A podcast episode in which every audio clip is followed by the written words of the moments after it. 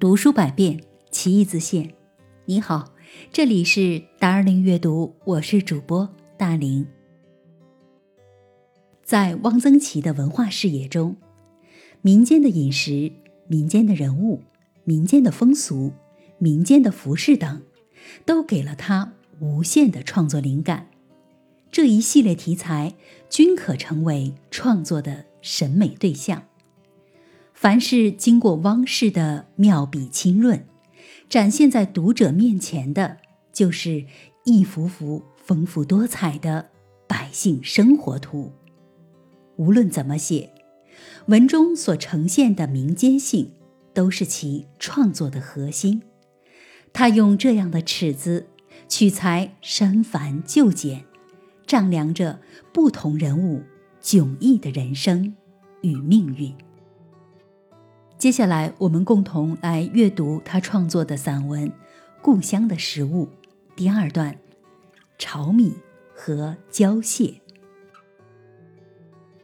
小时读《板桥家书》，天寒冰冻食木，穷亲戚朋友到门，先泡一大碗炒米到手中，佐以酱姜一小碟。最是暖老温平之句，觉得很亲切。郑板桥是兴化人，我的家乡是高邮，风气相似，这样的情感是外地人们不易领会的。炒米是各地都有的，但是很多地方都做成了炒米糖。这是很便宜的食品，孩子买了咯咯的嚼着。四川有炒米糖开水，车站、码头都有的卖，那是泡着吃的。但四川的炒米糖也是专业的作坊做的，不像我们那里。我们那里也有炒米糖，像别处一样切成长方形的，一块一块。也有搓成圆球的，叫做欢喜团，那也是作坊里做的。但通常所说的炒米是不加糖粘结的，是散装的，而且不是作坊里做出来的，是自己家里炒的。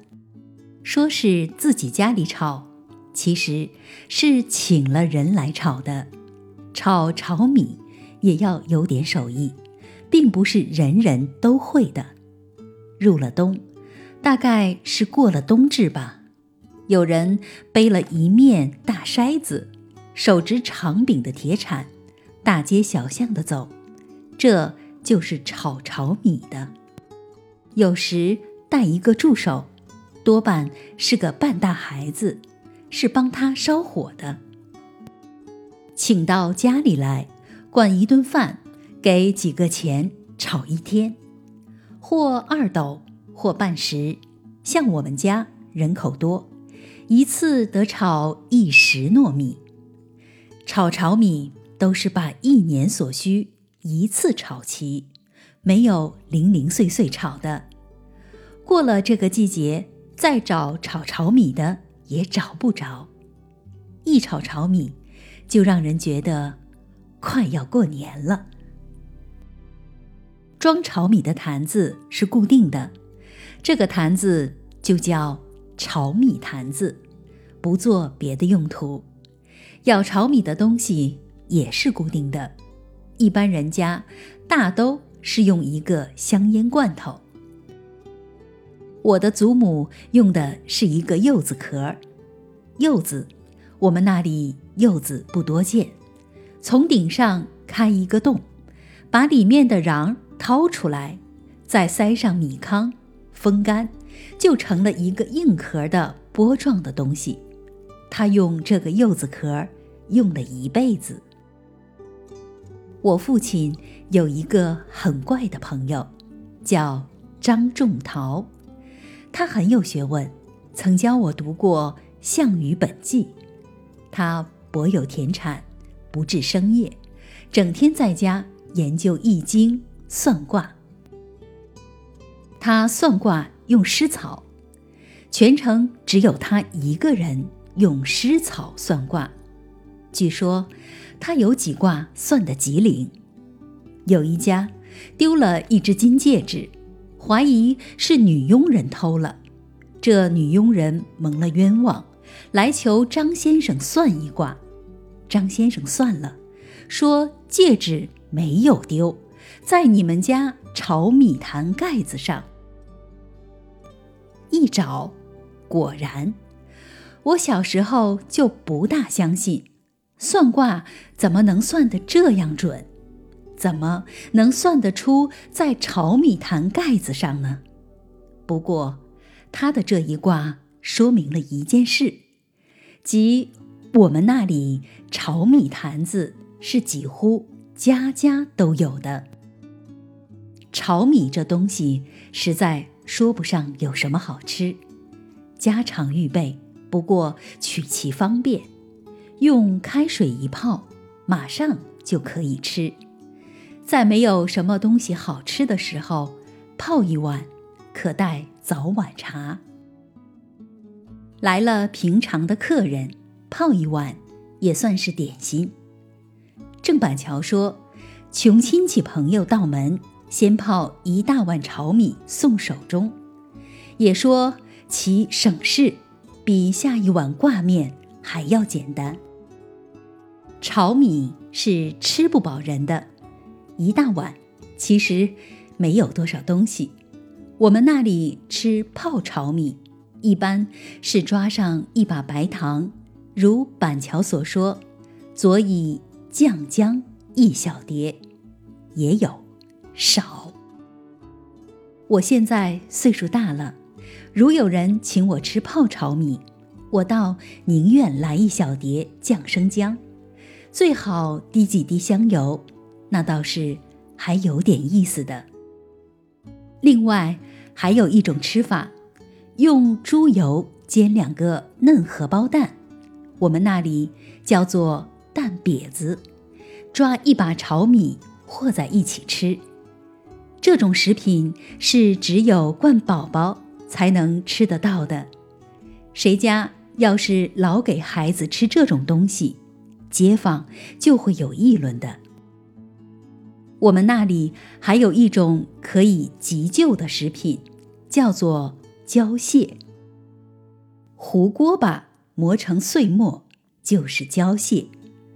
我们那里餐餐吃米饭，顿顿有锅巴。把饭铲出来，锅巴用小火烘焦，起出来卷成一卷，存着。锅巴是不会坏的，不发馊。不长霉，攒够一定的数量，就用一具小石磨磨碎，放起来。胶蟹也像炒米一样，用开水冲冲就能吃了。胶蟹调匀后成糊状，有点像北方的炒米，但比炒米爽口。我们那里的人家预备炒米和胶蟹，除了方便。原来还有一层意思，是应急，在不能正常煮饭时，可以用来充饥。这还有点像古代行军用的备。有一年，记不得是哪一年，总之是我还小，还在上小学，党军和联军在我们县境内开了仗。很多人都躲进了红十字会。不知道出于一种什么信念，大家都以为红十字会是哪一方的军队都不能打进去的，进了红十字会就安全了。红十字会设在炼阳观，这是一个道士观。我们一家带了一点行李进了炼阳观。祖母指挥着，特别关照，把一坛炒米和一坛胶蟹带了去。我对这种打破常规的生活极感兴趣。晚上爬到旅祖楼上去，看双方军队枪炮的火光，在东北面不知什么地方一阵一阵的亮，觉得有点紧张，也觉得好玩儿。很多人家住在一起，不能煮饭，这一晚上我们是冲炒米、泡胶蟹度过的。没有床铺，我把几个道士诵经用的蒲团拼起来，在上面睡了一夜。这实在是我小时候度过的一个浪漫主义的夜晚。第二天，没事了，大家都回家了。炒米和胶蟹，和我家乡的贫穷和长期的动荡是有关系的。读书百遍，其义自现。Darling 阅读，下期见。